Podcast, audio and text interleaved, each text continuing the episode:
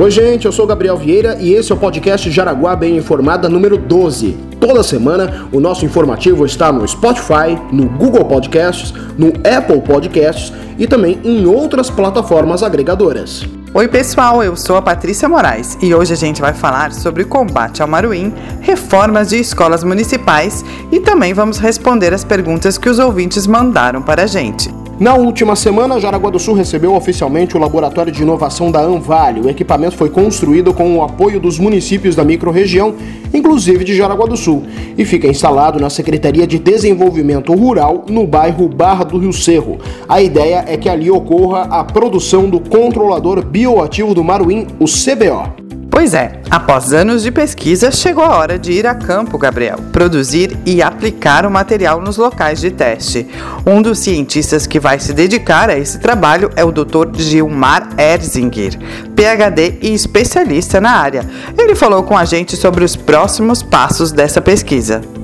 Então, nós atingimos uma etapa agora que é dar infraestrutura, já começamos os testes em campo e a partir daqui a duas semanas nós começamos a formular o produto e ser distribuído nas fazendas todas que nós temos de teste, para no mês agora, em termos de um mês, termos a verificação da eficiência do tipo de formulação tudo. Então, a partir de agora, a partir de semana que vem começa a encher dos tanques, começamos a formular, já temos a matéria-prima para fazer as formulações todas e começamos a aplicar. E aí nós vamos acompanhar semanalmente, todo dia, como é que está o desempenho, se está diminuindo o maruinho ou não, que vai diminuir, tá entendendo? Só para a gente saber qual é o volume, qual é a periodicidade que nós temos que fazer em cada local. A ideia, claro, tem a ideia, é, mas já foi testada, né? Nós fizemos, nos testes, nós fizemos uma aplicação que durou dois meses, teoricamente suficiente para fazer uma aplicação só. A ideia é trabalhar com menos trabalho possível, justamente para o produtor, para não evitar sobrecarga para ele. A estrutura tem capacidade para produzir até 100 mil litros do insumo a ser aplicado nas áreas rurais da nossa região. O laboratório está instalado em Jaraguá do Sul, mas vai atender a todos os municípios da Anvale. E, Patrícia, é importante ressaltar, além da cidade de Luiz Alves, que auxiliou nos custos do projeto.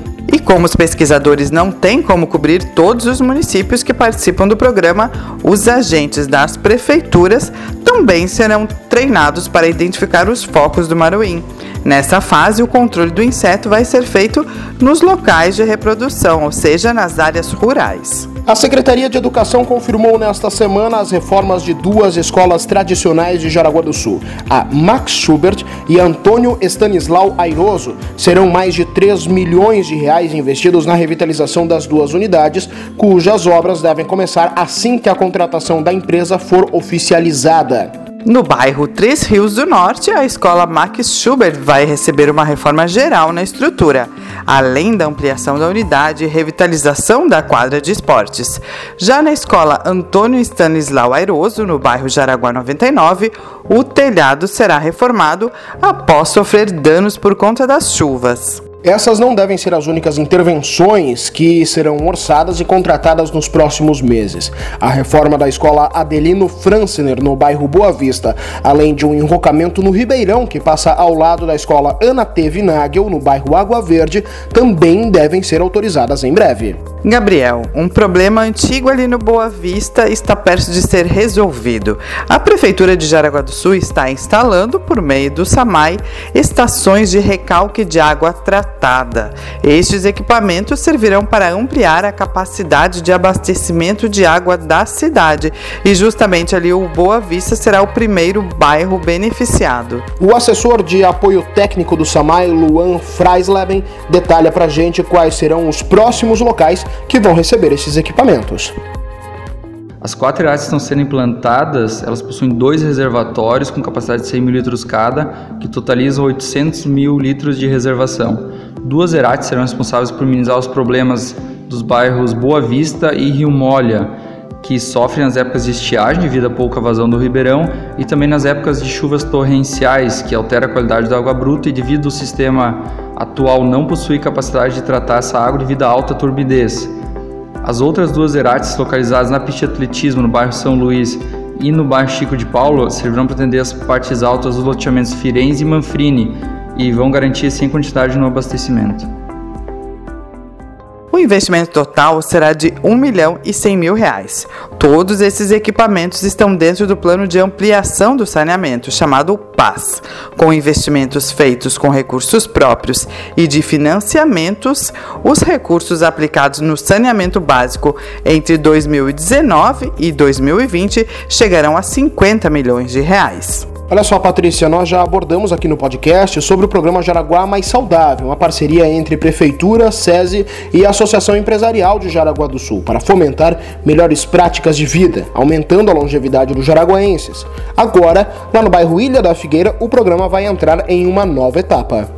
Pois é, estudantes de um centro universitário aqui da cidade já estão fazendo questionários com moradores. São cerca de 300 entrevistados. Eles vão responder perguntas sobre hábitos alimentares, práticas de atividade física, doenças crônicas e outros aspectos.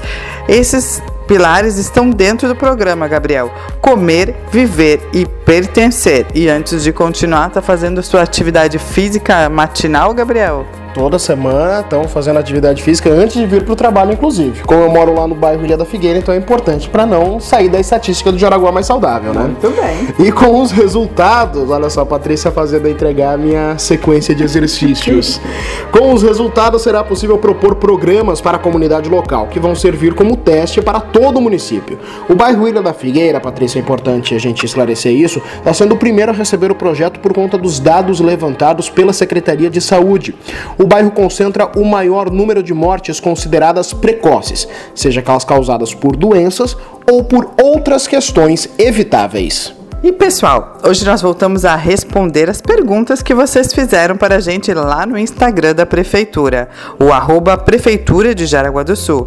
Nós abrimos mais uma vez o espaço para perguntas e muita gente, muita gente mesmo, Gabriel, perguntou quando vai sair algum concurso público aqui em Jaraguá do Sul.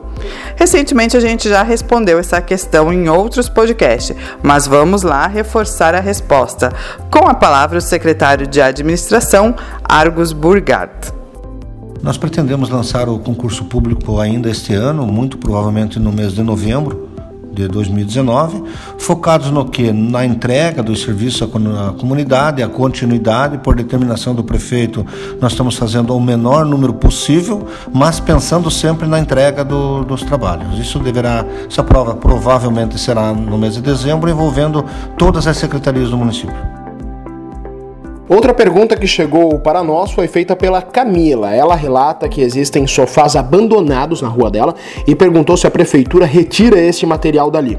Olha só, Camila, segundo a Fundação Jaraguense do Meio Ambiente, a Fujama, primeiramente a pessoa que jogou fora esses sofás precisa ser denunciada pela ouvidoria da prefeitura. O telefone é o 0800 642 0156 e a denúncia pode ser feita de maneira anônima. Esse tipo de material precisa ser levado até o ponto de entrega voluntária, o PEV, inaugurado recentemente próximo à Arena Jaraguá. O presidente da Fujamo, Normando Zita, explica para nós quais os materiais que podem ser levados lá para o PEV onde nesse local é possível a população destinar o sofá velho, a geladeira velha, o fogão, óleo de cozinha, é, pilhas, baterias, lâmpadas, onde após isso a gente tem uma parceria com vários órgãos para a reutilização do, dos materiais aproveitáveis.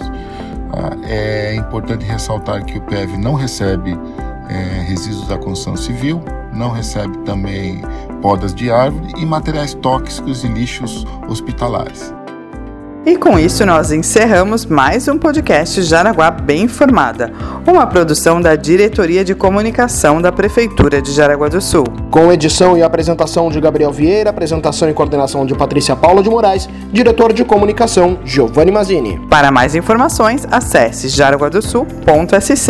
jaraguadosul.sc.gov.br e não deixe de conferir nossas redes sociais. A Prefeitura está no Facebook e no Instagram. Acesse e saiba mais.